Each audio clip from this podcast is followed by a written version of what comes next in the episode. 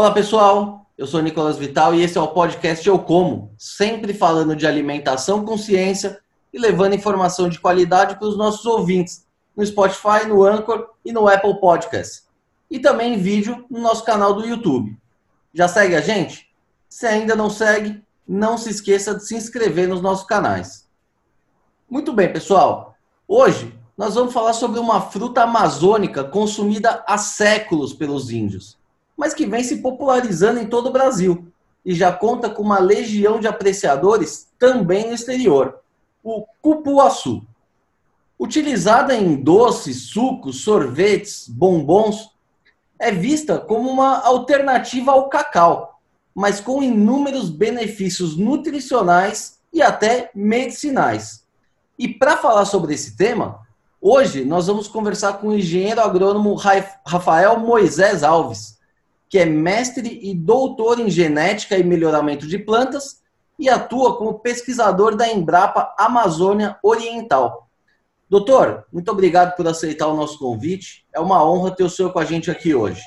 É, bom dia, Nicolas. Bom dia, ouvintes. Estou à disposição para responder sobre o cupuaçu um pouquinho.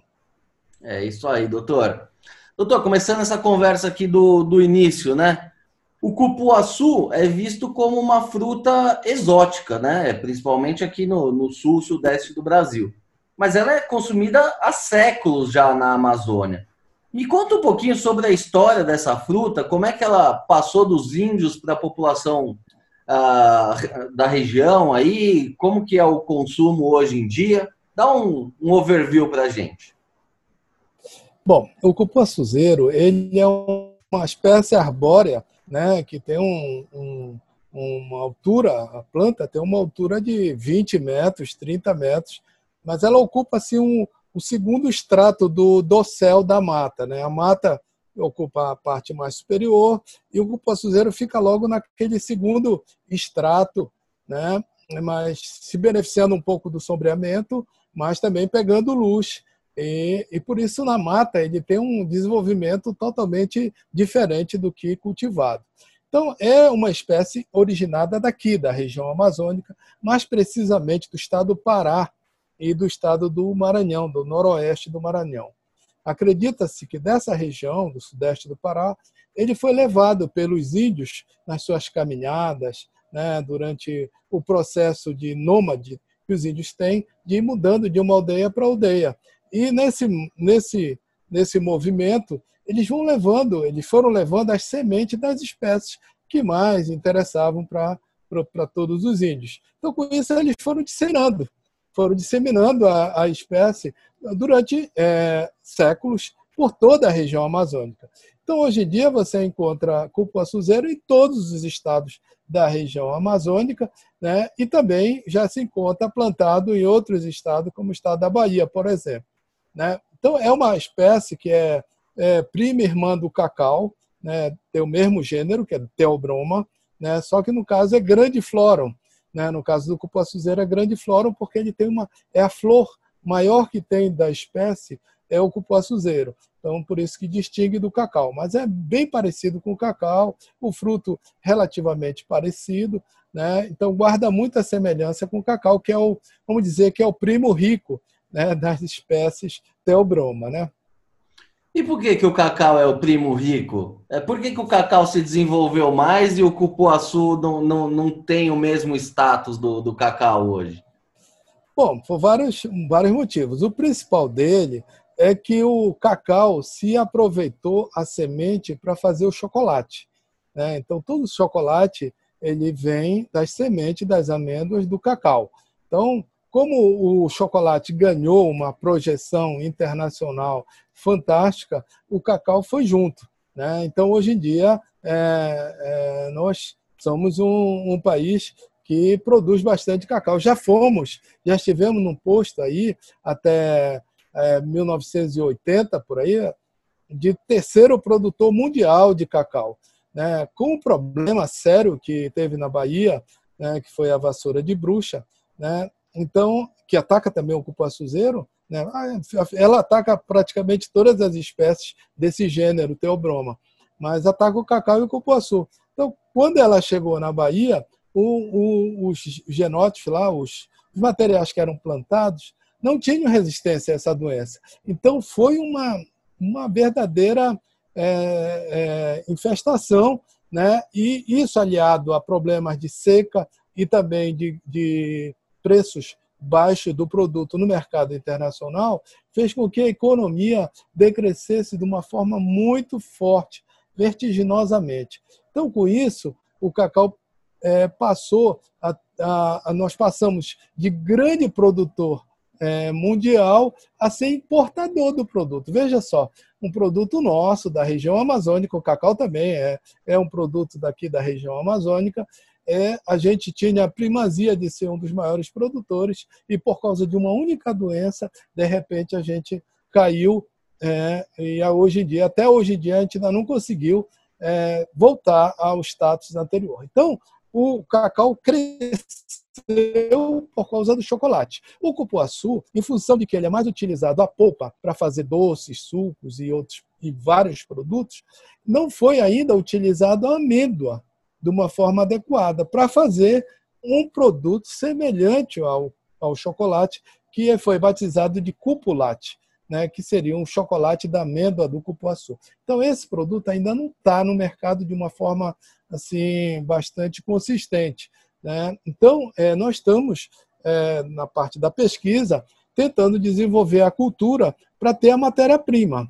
Né? Porque você não adianta você ter um produto se você não tem a matéria-prima em quantidade, em, com regularidade, enfim, com todas as, aquelas exigências que tem é, que ter qualquer produto que vai querer ser industrializado. Então, nós estamos ainda nessa fase aí de ter a matéria-prima, de ter a produção para poder utilizar tanto a polpa para fazer esses produtos que a gente mencionou, como a semente que também dá um chocolate né, parecido com o do cacau. Doutor, hoje a gente já começa a ver né, bombons de cupuaçu nessa, nessas redes de, de chocolaterias mais, mais finas, né? Que é uma delícia, por sinal, o produto. Uh, mas hoje, quais são os principais usos do cupuaçu? Uh, ele é consumido em natura? Ele precisa ser industrializado? Como é que, que se dá o consumo? É, só, só voltando ainda à sua primeira colocação, né? Esse bombom de cupuaçu, na verdade, ele, aquele chocolate externo que, que recobre o, a, a, a parte interna, aquilo é chocolate de cacau. O cupuaçu está dentro, aquele doce que está dentro, que é do cupuaçu, mas a parte externa é de cacau. Então, o que nós queremos é, é chegar a um ponto da gente ter um, um, um bombom de cupuaçu integral, né? que tenha por fora o chocolate da amêndoa e por dentro o doce que vem da polpa. Né? Então, aí nós teremos um, um bombom completo. Então, vou, é, respondendo essa pergunta, o, o, o, temos duas vias de. Na verdade, nós temos três vias. Né? Se aproveita tudo do, do cupuaçu. Né? A casca ela é utilizada tanto para fazer adubos, ração, mas também é utilizada para fazer é, é, artesanato. Né? Utiliza-se, por exemplo, a casca para fazer, inclusive, o recipiente para colocar o bombom dentro. Né? A casca ela é dura, né? uma casca bastante firme, então tem uma durabilidade muito grande, se invernizada, então ela, ela dura muito tempo. Então é muito interessante para fazer qualquer coisa artesanal. Da polpa, ela é utilizada para fazer doces, sorvetes, cremes, licores, recheio de, de, de, de biscoito, recheio de bolo. Então, uma série de produtos a partir da polpa. Da semente, que é a parte mais rica do cupuaçu, está na semente. Em termos de teor de proteína, em termos de teor de lipídios, de, de gordura, está né, tá na semente. Né? E essa semente não é aproveitada ainda adequadamente. Para você ter uma ideia, da amêndoa, cerca de 60% do peso do amêndoa é, é óleo, é, é manteiga né, é lipídio, lipídios. Né? Então, a indústria de cosmético e farmacêutica, hoje em dia, está aproveitando essa manteiga que é extraída da, da semente do cacau para fazer cremes, sabonetes, condicionadores, essa parte toda de cosmético. Então, hoje em dia, é, se aproveita integralmente o fruto, tanto a casca, a polpa e a semente. Né? Agora, o que, como eu falei antes, eu acho que a, é, ainda é um pouco, é, não é bem aproveitada essa semente só para fazer é, cosmético, já que ela tem uma, uma, uma finalidade muito mais nobre, que seria para a parte de, de nutrição. Imagina, aqui na região amazônica, que nós temos fartura de algumas, algumas frutas, né, como é o caso da castanha do Pará, tem um teor de selênio, um teor de, também de proteína muito grande. Se a gente fizer uma barrinha de chocolate de cupuaçu, né, adicionando é, outras cadeias, como a cadeia da castanha do Pará e a, e a cadeia do leite, você teria uma barrinha, não, é, não seria uma, uma guloseima, seria um verdadeiro, uma verdadeiro alimento né, complementar para as crianças aí que subnutridas ou com baixa teor de nutrição. Então a gente vê que essa é uma espécie que na merenda escolar, por exemplo, quem é, qual é a criança que não ia querer comer uma barrinha de, de, com essas características, não é verdade? Então, a gente vê que tem esse potencial. Agora, a gente enfrenta alguns problemas. Né? Como é uma, uma espécie nova, como é uma espécie ainda que ainda não chegou no mercado, tem uma espécie de ciclo vicioso, sabe como é? Aquele ciclo que produtor não planta porque não tem indústria para consumir. E a indústria não se instala porque não tem matéria-prima para abastecê-la durante o ano inteiro, com regularidade e padronizado. Então, esse ciclo desgraçado é que impede que as fruteiras nossas amazônicas, são muitas, é, eu te dei exemplo aí do, do cacau, do, da castanha, do cupuaçu, mas tem mais de 100 espécies frutíferas amazônicas com potencial de entrar no mercado e não entra por causa dessa, desse ciclo aí. Né? Então, nós da Embrapa estamos tentando quebrar esse ciclo, né? trabalhar tanto na, na questão da produção como na questão de auxiliar os, os industriais nessa parte aí. Mas só que a nossa missão ela não é bem, não dá para a gente pegar toda a cadeia. A gente tende a ficar mais com o produtor, né, a desenvolver materiais, materiais mais produtivos, resistentes à doença, desenvolver tecnologias para espaçamento.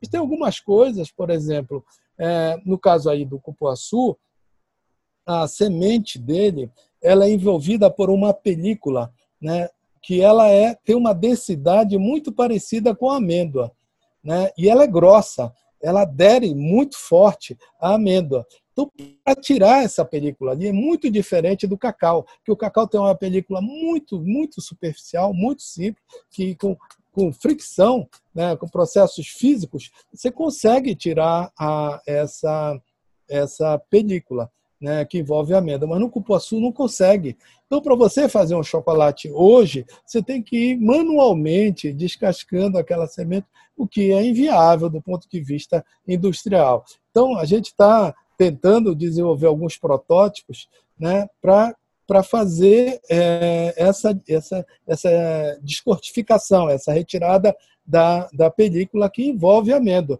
para que o industrial tenha possibilidade de não seja isso não seja um gargalo no processo industrial. Mas para você ver como a coisa é complexa. Né? Então, tem esse gargalo aí, tem todo o gargalo de você desenvolver o próprio chocolate, né?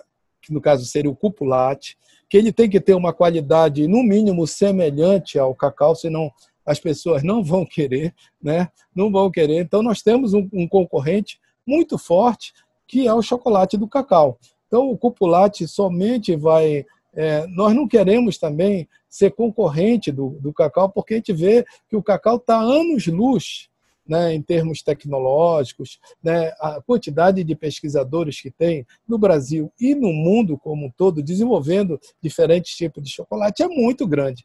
Então, a, a gente não quer concorrer. O que nós queremos é atingir mercados, nichos de mercado, como esse que eu lhe falei, né, da merenda escolar, como é, utilização de, de, de, desse, desse cupulate para pessoas idosas né, que têm algum tipo de, de, é, de como é que se diz, de de alergia ou de não pode se excitar muito, porque o, o cacau ele excita, né? ele tem um poder de, de estimular muito, já as pessoas idosas já não podem ter esse tipo. Então, é atingir nichos de mercado que é, possam consumir esse tipo de produto, mas não concorrer com o chocolate, entendeu? Doutor, a, a produção de, de cupuaçu hoje é relativamente pequena, né? em torno de 27 mil toneladas. Como que se dá essa, essa produção hoje? Ainda é um extrativismo ou já existem lavouras organizadas? Co como que é a, a, produção mesmo do cupuaçu hoje aí no, no norte? É, até 1970, praticamente todo o cupuaçu consumido era provinha do extrativismo. Né? Nós tínhamos ainda grandes é, áreas de, de, de, de, de da espécie em, em, em sistemas né, extrativistas, né? e então o cupuaçu vinha de lá.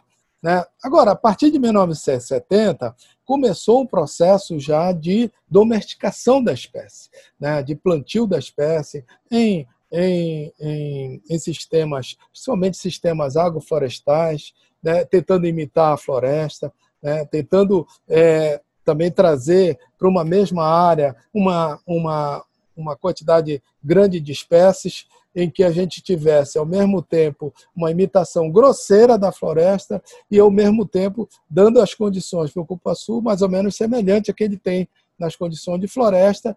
E, e como são, é um cultivo feito por pequenos, mas muito pequenos, e agricultura familiar, então, dá para esse, esse produtor é, diferentes fontes de, de, de, renda que provinham não só do cupuaçuzeiro, como dessas culturas, dessas espécies que vinham sendo plantadas junto com o cupuaçu.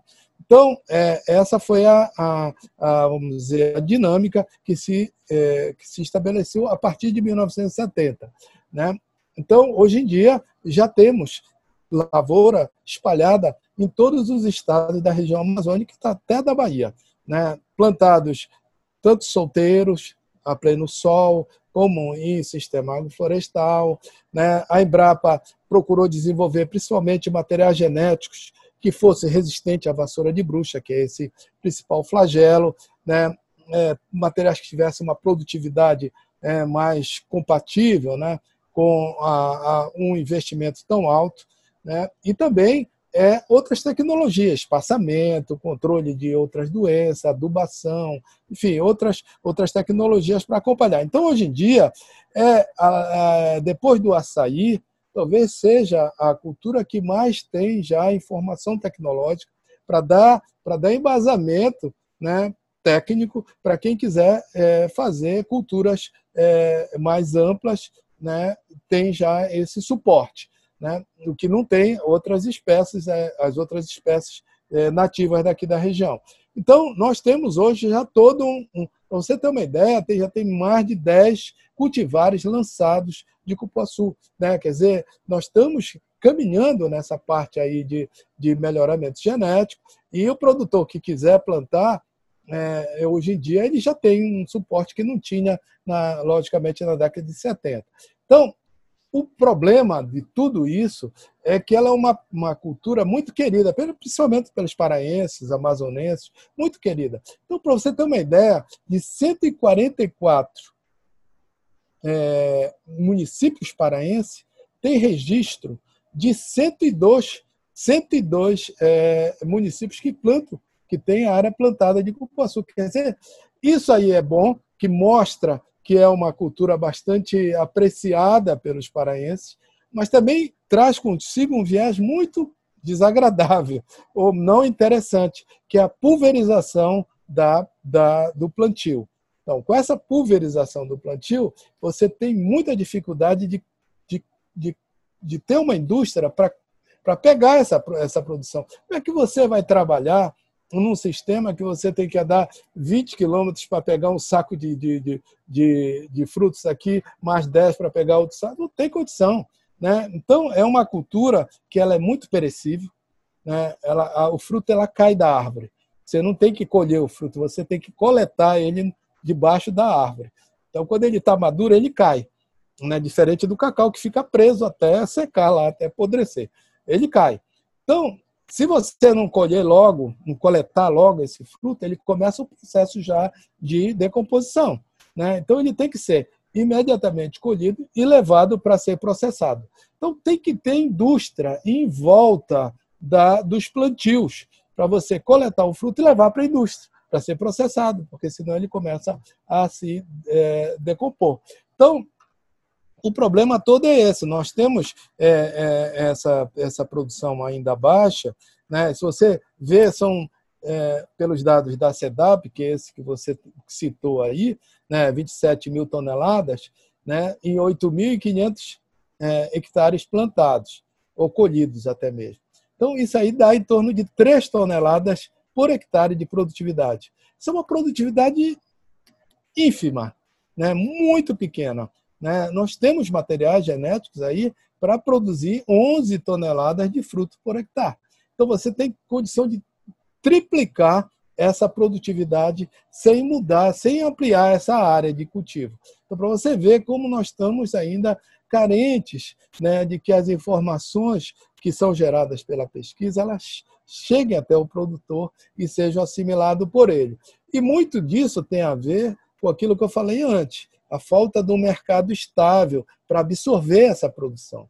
Né? Que se o produtor tiver garantia de que o que ele produzir vai ser vai ser vendido por um preço justo, né? ele vai, logicamente, ele vai investir, ele vai adubar, ele vai utilizar materiais cada vez mais produtivos, ele vai utilizar todas as técnicas de poda e tal, tudo que precisa para aquelas plantas produzirem. Agora, como ele não tem essa garantia de que a, a sua produção vai ser consumida, ele fica indeciso no que investir, quanto investir. Né? Então, esse, esse é o nosso dilema. Né? Mas à medida que as indústrias forem, que o mercado for, for cada vez sendo é, é, absorva mais essa produção e por isso eu agradeço essa sua essa sua disponibilização aí porque eu acho que esse é um momento que a gente pode estar tá colocando essas informações grande público, né? E à medida que esse grande público se interesse pelas fruteiras nativas da Amazônia, né? Logicamente que isso vai haver uma demanda para a indústria. Havendo uma, uma demanda para a indústria, ela vai logicamente pressionar a produção e aí as coisas vão andar. Tudo funciona, sabe, Nicolas, por um é uma cadeia, tá entendendo? Então tudo funciona é, de uma forma como se fosse uma orquestra. Se tem alguma coisa que não está funcionando, ela não gira toda a cadeia, entendeu? Então, se aqui no final não está não tá havendo consumo, não vai haver uma produção grande aqui no, na, no início da cadeia. E, doutor, é, hoje, com, com o avanço aí da, das pesquisas, as novas tecnologias, essas novas variedades desenvolvidas pela Embrapa, hoje já é possível o plantio do cupuaçu fora da Amazônia? O senhor citou a Bahia, mas seria possível plantar em outras regiões o, o, o cupuaçu? É, o, o, o cupuaçuzeiro ele, ele se adapta bem a, a, diferentes, a diferentes ambientes. Né? É lógico, como ele é uma, uma espécie da, da, da região, ele está adaptado às condições de muita, muita pluviosidade. Né? Então, isso aí, quando levar para outros locais, vai ter que corrigir essa questão aí da suplementação hídrica, né, que vai haver necessidade, porque se, se não tiver a quantidade adequada de, de, de, de chuvas ou de irrigação na época da frutificação, floração e frutificação, ele perde a, a floração e perde a frutificação. Então, o produtor vai ter que ter esse, esse olhar aí de que quando chegar o período seco vai ter que, vai ter que irrigar. Outra coisa é como ele é de um, ele é de um clima bastante, bastante quente, é, temperaturas abaixo de 20 graus prejudicam o desenvolvimento do, do, do cupuaçuzeiro. Então, ele não germina, né, se tiver você botar para germinar abaixo de 20 graus, não germina. O desenvolvimento da planta no campo vai paralisar. Então, tem, tem alguns problemas aí que tem que ser observados, tanto para áreas frias como para áreas que têm baixa é, umidade. Tem um terceiro problema, que aí só é só é, a experimentação do produtor é, ou de quem quiser experimentar vai ter que observar a questão do polinizador. Né? A área vai ter que ter o polinizador né, para fazer a polinização, porque o cupuaçuzeiro, como o cacau, como outras espécies, ele precisa de um inseto para fazer é, levar o pólen da flor, da, que vai ser a flor masculina, a flor o pai, para a flor da, da planta mãe. Então tem que haver esse essa passagem do pólen é, de uma planta para outra. Né? Se não houver o polinizador, você pode dar água, adubo, todas as condições que não vai produzir fruto. Né? A não ser que o produtor próprio faça isso, mas isso é, é uma, é uma mão de obra terrível. Então, é, é, resumindo a, a, resposta, eu diria que é, em áreas que têm um clima semelhante da Amazônia e tem o polinizador, não tem por que é, não, não ter a produção do cupuaçu. Só precisa corrigir, logicamente, se houver algum problema de falta de água, uma suplementação hídrica. E, doutor, o senhor citou também ah, esses benefícios nutricionais né, do, do cupuaçu. Ah, durante a minha pesquisa aqui, eu li algumas coisas também relacionadas aos benefícios medicinais do cupuaçu. Ah, isso é comprovado? Existem pesquisas? E, e para que, que ele seria eficaz? É, essa, essa, como eu falei antes, é, nossas espécies amazônicas aqui, elas ainda carecem de muita pesquisa. Né? Nós estamos ainda na, na fase zero, né? e, e a gente tenta incentivar é, alguns pesquisadores a, a, a, entrar nessa, para começar a fazer pesquisa nessa área, mas é, realmente tem que ser muito idealista para fazer isso, porque você, você tem é, inúmeras, inúmeros gargalos na pesquisa. Né? Por exemplo, quem vai te financiar? Né? Aí você tem assim, né, o, o cara que vai financiar, a, a, a, o instituto que vai financiar, se não tiver um olhar né, direcionado para as espécies emergentes, né, ele for olhar o impacto é, soci, é, é, é, econômico, ele vai dar prioridade para outras espécies. Então, tem, a gente tem enfrentado muito problema nesse aspecto aí. Né? Então, você vai concorrer, por exemplo, com quem planta banana, abacaxi, só nas fruteiras, vamos, vamos deixar só nas fruteiras. Você tem banana, abacaxi, é, laranja, citros de uma maneira geral. Então, você vai concorrer. A pessoa com essa restrição que nós temos de, de, de, de de recursos, né, a pessoa ali vai ver, né, é, poxa, vou, vou, vou um, um projeto de cupuaçu, ou um projeto de banana, ou um projeto de abacaxi, ou de laranja, ou de... Então, é, é difícil. Né? Se não houver uma visão muito particularizada, não, vamos incentivar as pesquisas com as espécies nativas, nós estamos fora. Né? Estão fora aí, e depois, na hora de publicar, de novo, né? Na hora de publicar, não tem o mesmo problema, porque o editor da revista vai querer ter impacto. Né? Então, você não dá para concorrer. Né? Até com a nossa irmã aí, como eu falei antes, com o Cacau. Né? Você vai concorrer com o Cacau? Não tem condição. Então, é, é, é por isso é que, voltando no início da pergunta, né, nós temos muito poucos pesquisadores trabalhando com a cultura. Então, é, essa questão aí da, das funções medicinais, a gente sabe né, que o cupuaçuzeiro ele é rico, tem vitamina C, tem, tem, tem lipídios, principalmente na amêndoa, tem lipídios, tem proteínas, tem uma série de produtos, né, é, mas é, isso aí transformado em informação científica, né, em, em e isso aí ainda tem poucas pesquisas. Né? Por quê? Porque tem poucos pesquisadores dedicados a uma espécie ainda muito recente. Né? Mas a gente espera né, que isso, paulatinamente, jamais mais pesquisadores se, vão se engajando. Por exemplo, é, você vê a, a, questão da pesquisa de blend, né?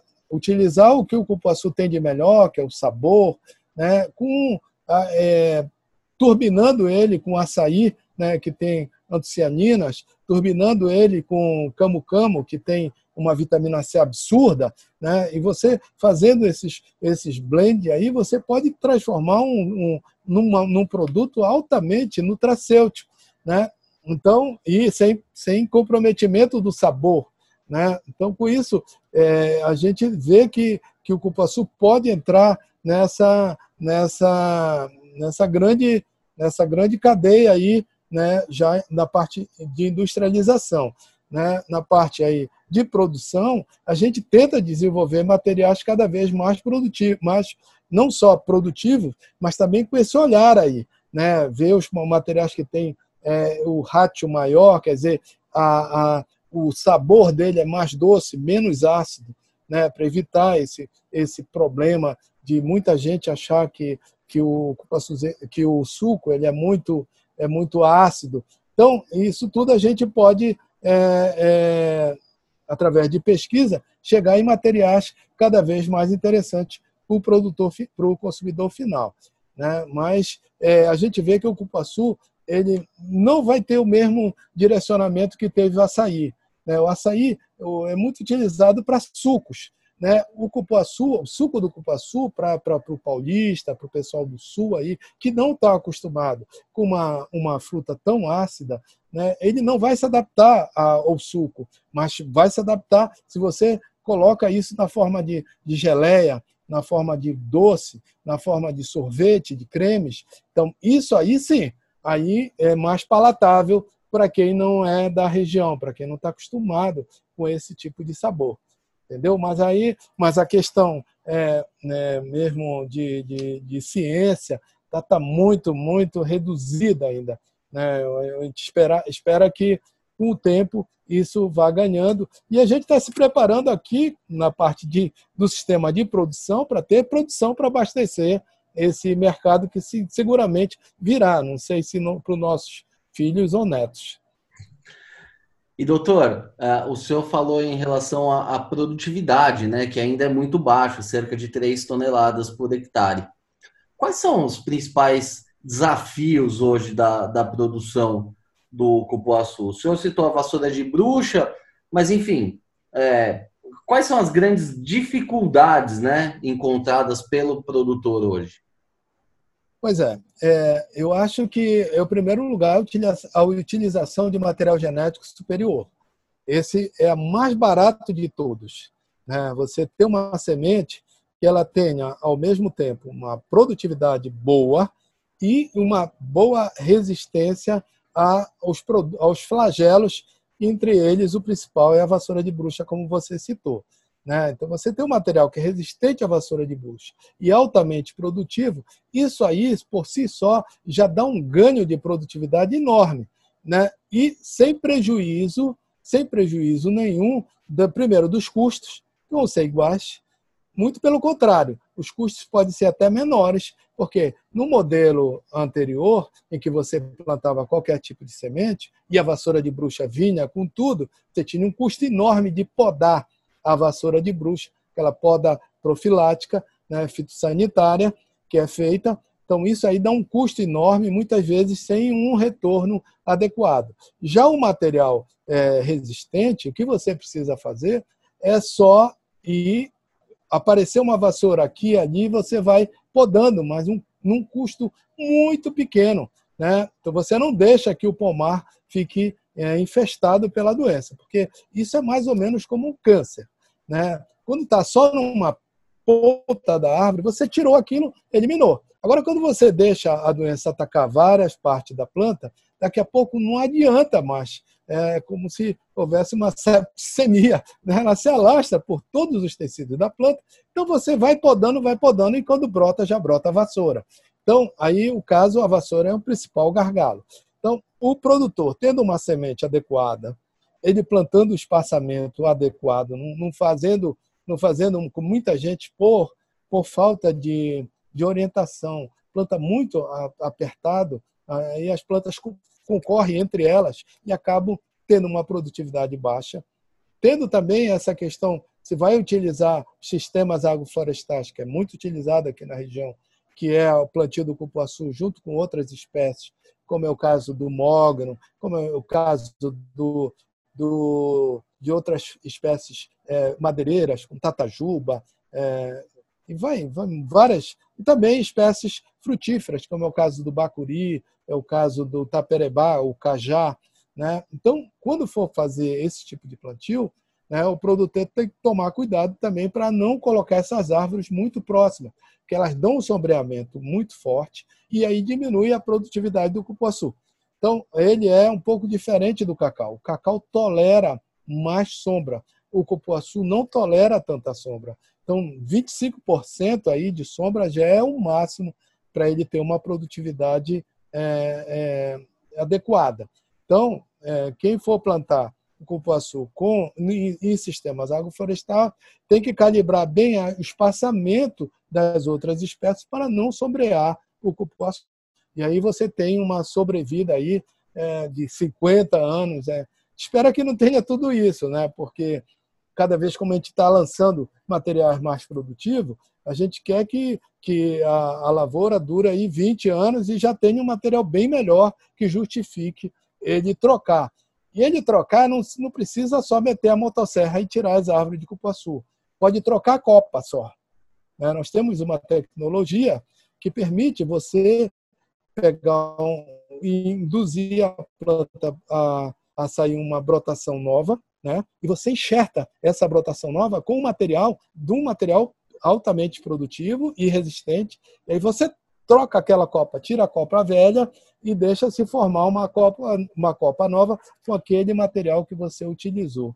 Então, isso é uma, é uma, uma técnica espetacular que permite que você vá é, é, trocando as copas das árvores. Aquelas que não estão produzindo nada, você troca ela, né? porque ela vai, o custo dela é igual a uma outra boa, uma, uma outra que produz bem. Você tem que coroar, você tem que adubar, tem que podar, tudo. Só que ela não produz nada. E a outra do lado produz barbaridade. Então troca a copa daquela danada lá né, por uma que seja tão produtiva quanto a vizinha. Né? Isso se faz pela técnica da enxertia de copa, né? trocando, substituindo a copa das plantas que são improdutivas.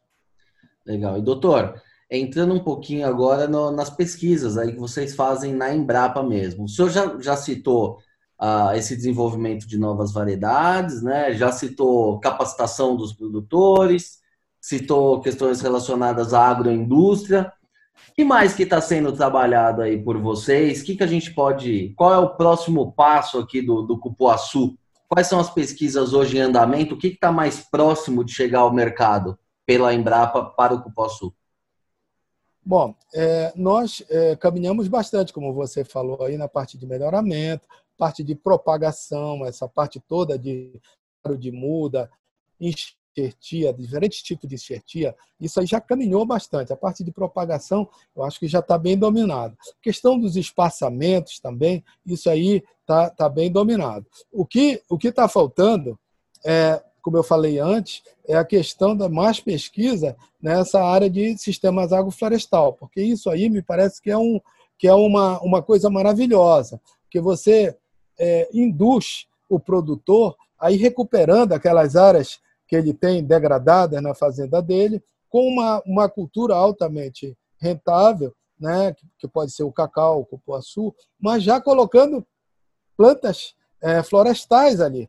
E daqui a pouco você vai ter um bosque ali onde era um plantio de cupuaçu. Na verdade, você vai ter um e com isso você vai começando a paulatinamente recuperar a propriedade dele com um, espécies florestais. Então, isso aí, então você une aí a parte ecológica, a parte econômica e a parte social, que é o sustento do produtor. Né? Então, essa área aí precisa, logicamente, como é uma, é uma área que a gente acredita que vai crescer, então precisa, logicamente, ter é, mais pesquisas. Não só nesse, nesse, nesse esquadrejamento da área, isso é, no espaçamento que deve colocar. Por exemplo, se você colocar o, o açaí né, no espaçamento que ele é recomendado, 5 por 5 ou 6 por 6, e colocar o cupuaçu ali dentro, né, o açaí vai sair muito bem, mas o cupuaçu vai se ferrar.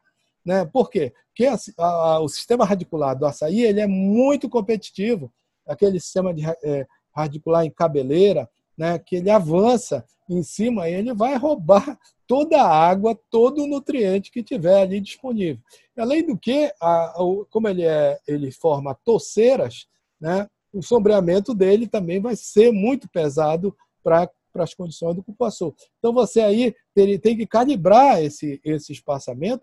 O, o açaí nunca vai, vai poder ficar nesse espaçamento aí, porque ele vai comprometer muito o cupuaçu. Mas hoje, hoje em dia, como o açaí está com um preço muito melhor do que o cupuaçu, então não interessa né, é muito esse tipo de consórcio. Ou muitas vezes a pessoa faz o consórcio sabendo que depois de sete anos né, o cupuaçuzeiro já não vai, não vai produzir tão bem. Né? Ele já tem que ter essa consciência. Ele faz, olha, vou plantar, porque eu vou ter quatro anos de uma safra razoável e depois eu vou ter que trocar, vou ter que tirar, porque o açaí vai, vai tomar conta. Então, essa é uma outra linha de pesquisa que precisa ser melhorada.